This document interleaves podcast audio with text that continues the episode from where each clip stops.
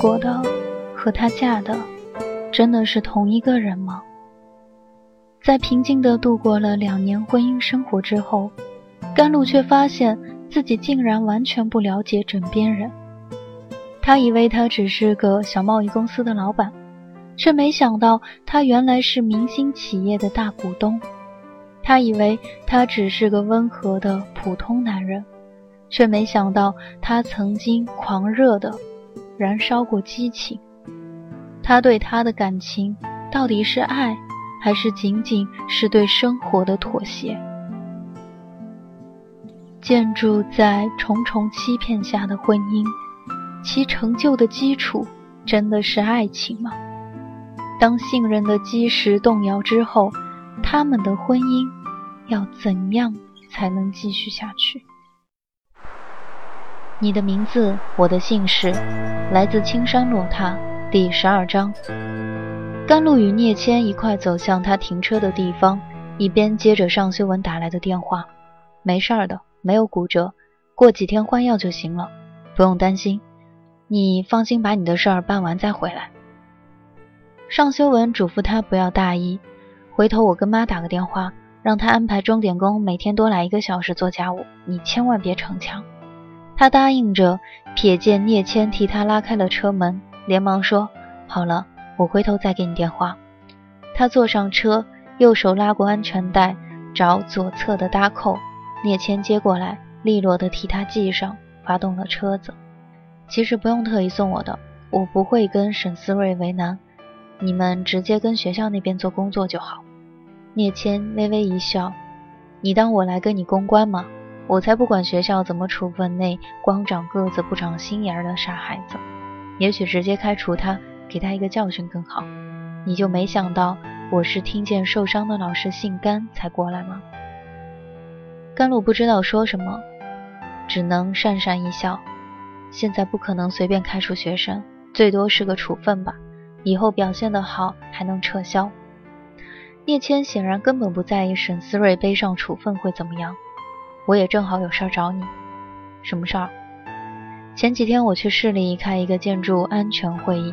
碰上过你先生，才知道他是做哪行的。你应该也看了报纸吧？看过了，他公司的情况并不严重啊。处理决定不是已经出来了吗？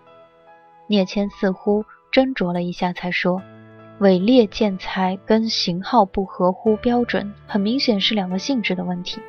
写那篇稿子的记者不是头一次跑新闻的新人，更不要说……”稿件拿回去还有编辑审查，居然会把安达牵扯了进去。你先生如果不笨的话，应该心里有数。这件事儿没表面上看的那么简单。甘露清楚记得那天在安达办公室，冯以安也讲过类似的话，但尚修文后来只是轻描淡写的说已经处理好了。他不禁困惑，迟疑了一下说：“我一向没太过问他工作上的事儿。”很严重吗？眼下没什么，但透露出的信号并不好，你自己得留心，不要老是以事不关己就完全不过问。甘露有点吃惊，又有点郁闷。我没那么离谱吧？我自己的老公怎么可能会觉得跟自己没关系，不用过问？我只是不想去逼问他没打算告诉我的事情。以前你也是这么对我的吗？甘露简直搞不清他说的是什么，茫然地看着他。你从来没问过我毕业后有什么打算，我决定去深圳工作，你也没问过为什么不事先跟你商量。很明显，你那会儿没打算跟我商量，没把我考虑进你的计划里面。我还有什么可问的？甘露不理解话题怎么转移到这上面，扶住隐隐作痛的左手腕，烦恼地说。我们还是关心当下比较好。你讲的这么隐晦，我没理解错的话，就是修文的公司有麻烦，而这麻烦可能不止于公司，对不对？我没故意吊你胃口的意思。眼下房地产业内有一些传闻，但毕竟只是一点含糊的传言。除非你家先生招惹了你不知道的仇家，不然我也不太相信对付安达这么一间小贸易代理公司。需要费那么大周折，不过你放心，有消息我会马上告诉你。聂谦直视前方，并没看他，却仿佛知道他在想什么，淡淡的说：“尚修文惹上什么是非，并不关我的事儿，但我不希望你有事儿。”聂谦的语气是一向的冷淡，甚至都没看着甘露。他不知道该说什么好了，停了一会儿，他闷闷地说：“谢谢。”他能听出聂谦对他的关切，但他如果去问为什么，未免接近于调情了。而且此时占据他思维的，自然是他刚才透露的消息。聂谦放在仪表盘上的手机响起单调的铃音，他拿起来接听。嗯了几声后，突然声调更加放冷：“沈小姐，我受聘担任信和地产总经理，职责十分清晰，只对地产公司的运作和沈董事长负责。今天参与处理你的家事已经是例外了，恐怕你得自己去管教令弟。”他啪的一下将手机丢回仪表盘上，车子一个转弯，手机划开，撞到了前挡风玻璃上。甘露欠身，将手机拿下，放在了手机座上。她毕竟是你老板的女儿，你还是客气一点吧。他说他有约会，希望我跟他弟弟谈一下，你觉得我应该答应吗？甘露好笑，当然以聂谦的性格会答应才怪。这位沈小姐大约没撞过他的墙，你可以好好说吗？我一客气，他越发打蛇随棍上。改天该叫我去代开家长会了，我可没空管教调皮孩子。聂谦恢复了平静，很客观地说：“待在这种民营企业，如果没自己的立场，简直没法工作。”那你为什么会从深圳回来？甘露对聂谦的情况并非一无所知，他大学毕业后就去深圳一家上市地产公司鸿升集团，从销售做起。入行不久就策划了几个楼盘销售，业绩可观，一路升职，由营销策划做到某地分公司销售总监，职业生涯走得十分顺畅，在业内小有名气，可以说是前途无量。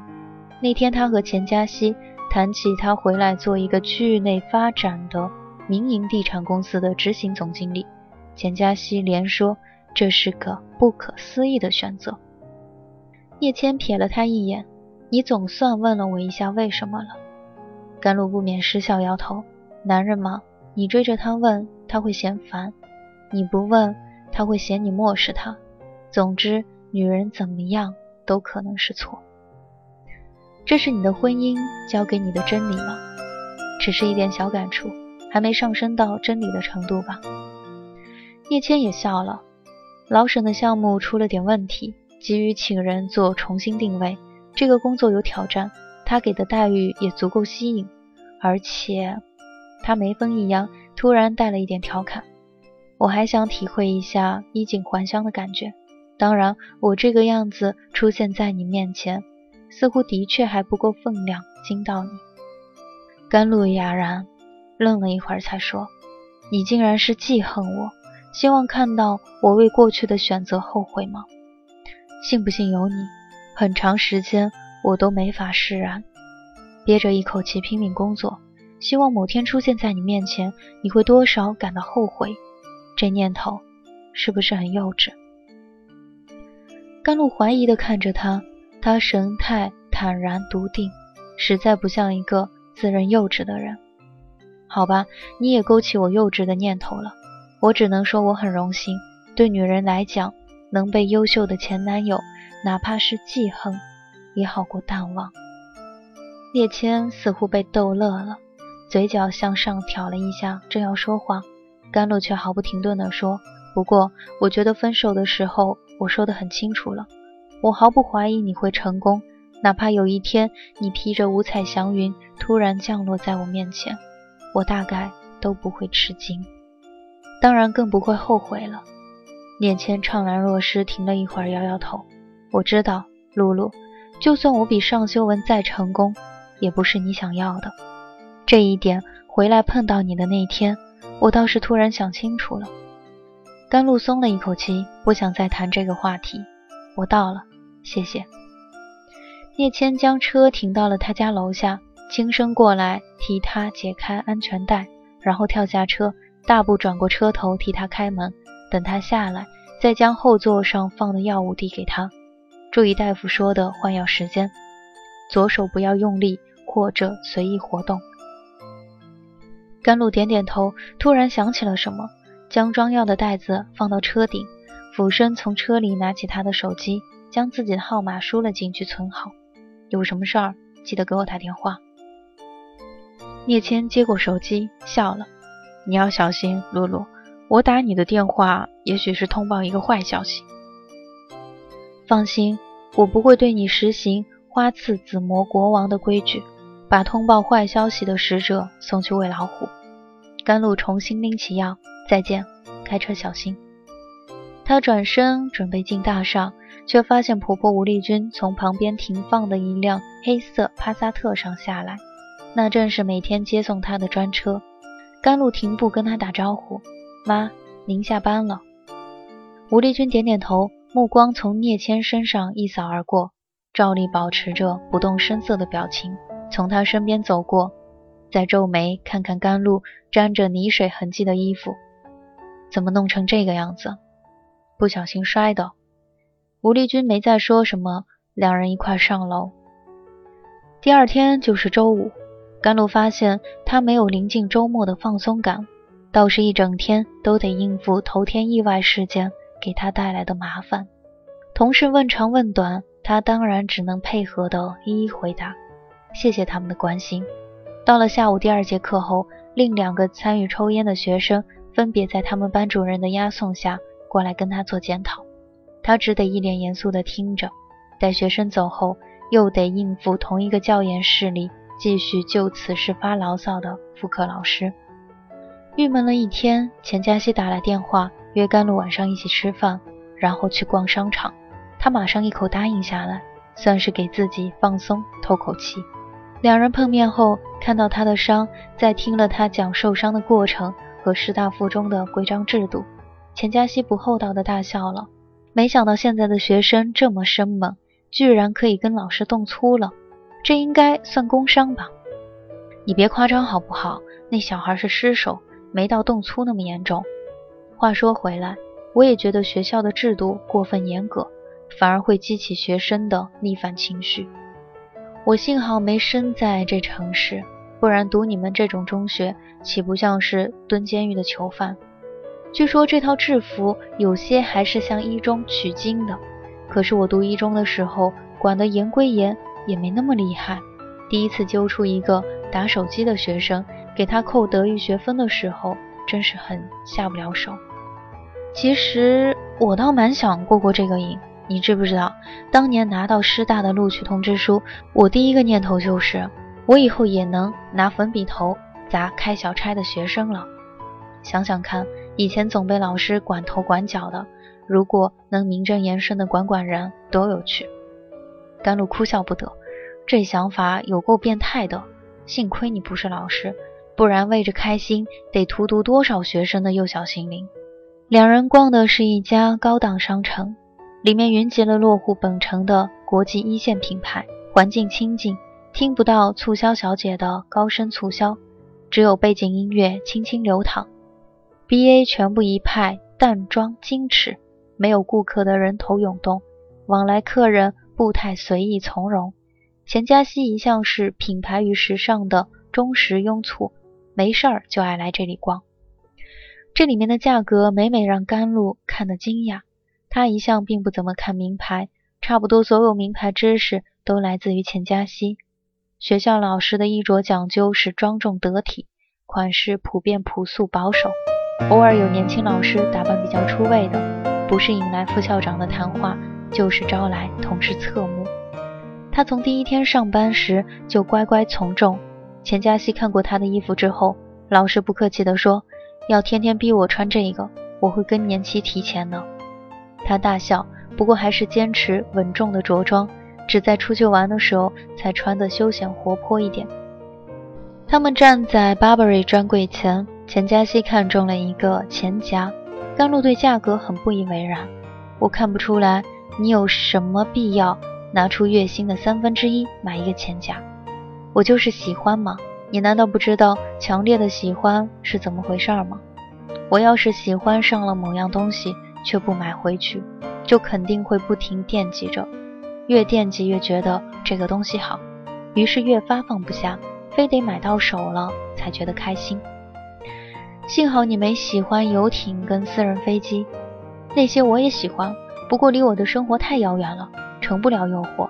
眼下刷下卡就能得到的满足，为什么要放弃？你难道不觉得这就和喜欢一个男人一样？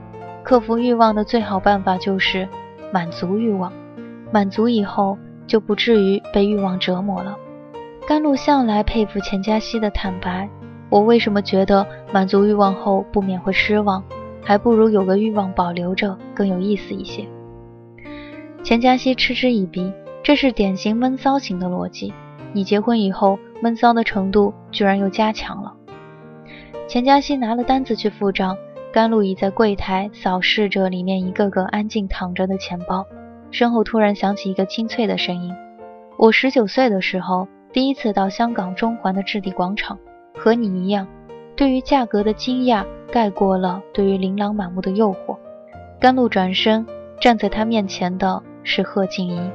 她穿着一件样式简单、看不出牌子的黑色 V 领上衣加牛仔裤，一发显得皮肤雪白，手里拎着一只小小的银灰色手袋，通身上下除了挽着的发髻、露出耳朵的钻石耳坠和腕上的一只钻表。一点其他饰品也没带，看上去却有一种逼人的奢华之气，与周围环境十分搭调。甘露想，竟然会对着自己忆起往昔岁月，倒是一个奇怪的选择。他微微一笑，我不认为你十九岁时的感受会和我现在相同。贺静怡也笑，露出洁白整齐的牙齿，说的也对，那次我不是陪女友购物。递给我信用卡让我随便刷的是男朋友，我们的感觉的确应该很不一样。甘露不知道他在一边观察了自己多久，不免皱眉，又有点好笑。我不会去推测那位慷慨的男友是谁，也不打算采访你。是不是从那次以后，你就对所有的价格都能保持泰然了？呵呵，你这么镇定，不错。看来修文终于选到了一个能让他那位苛刻的母亲感到满意的妻子。贺静怡轻飘飘地说。甘露嘴角笑意加深，我似乎听出了一点暗示意味，不过我决定忽略。修文送的结婚两周年礼物，我也很喜欢。你们结婚已经两年了吗？恭喜！不过两周年才买一个玉本木入门级的珍珠耳钉。看来修文比我记得的形式要谨慎多了。甘露本来对耳钉的牌子毫无概念，只是今天带出来被钱嘉熙一眼看到，还摘下来细看过。钱嘉熙既对时尚有兴趣，又在电视台工作，耳濡目染下十分识货，告诉他这是日本玉本木出品，单粒白色珍珠，应该是淡水养珠，价格说不上惊人，也绝不便宜。而且目前在本地并没有专柜。他想了想，上个月修文去上海出差，可能是那会儿买的。钱嘉熙夸奖他品味不错，不过最难得是有心。是的，最难得是有心，而且提前一个月就记得去买，应该不是手机备忘的提醒。这样一想，甘露心里自然暖洋洋的。现在被贺静怡这么一说，他不能不有点怒意。只努力保持着镇定与礼貌，贺小姐，我不习惯与一个陌生人谈论她的前男友，更不准备与陌生人谈论我的老公。看到你现在仍然完整保持着十九岁时的心态，我由衷的为你感到开心。再见。贺静怡嘴角挂着一个讥诮的笑，尚太太，你口才不错，不过见识就未免差了一点。你居然不觉得奇怪？十年前尚修文的座驾就是宝马越野车，还能随时带女友飞去香港和欧洲购物，现在却开一辆半旧的宝来，打理一间小小的贸易公司，让妻子看到稍好一点的品牌就觉得是奢侈品，不能随便问津。我要猜的没错的话，你对他过去的生活一无所知，对他从以前到现在的经济状况变化，似乎也没有什么概念吧？看来你很喜欢揣测，贺小姐。一般对别人的生活有超乎寻常的好奇，才会费神这样猜想。甘露保持着平稳的姿态，含笑说道：“那么你对我这份好奇有什么猜想呢？”我喜欢的是基于事实的推理。根据我的这份推理，我无需理会无关人士的好奇。贺静怡大笑了，她的面孔原来就不是那种标准的美丽，一笑之下，表情更加生动。颇有几分炫目的娇艳，有趣。修文的选择比我想象的有趣。没等甘露回来，钱嘉熙恰好走回来，他将单子递给销售，诧异地跟贺静怡打招呼：“贺小姐，你好，真巧在这儿碰上你。钱小姐，上次节目做得很成功，希望以后还有合作的机会。我先走一步了，再见。”贺静怡脸上笑意盈盈。目光却不带丝毫笑意，如寒星般扫过甘露，对两人点一下头，飘然而去。这里是桑子电台，感谢您的收听，我们下期再会。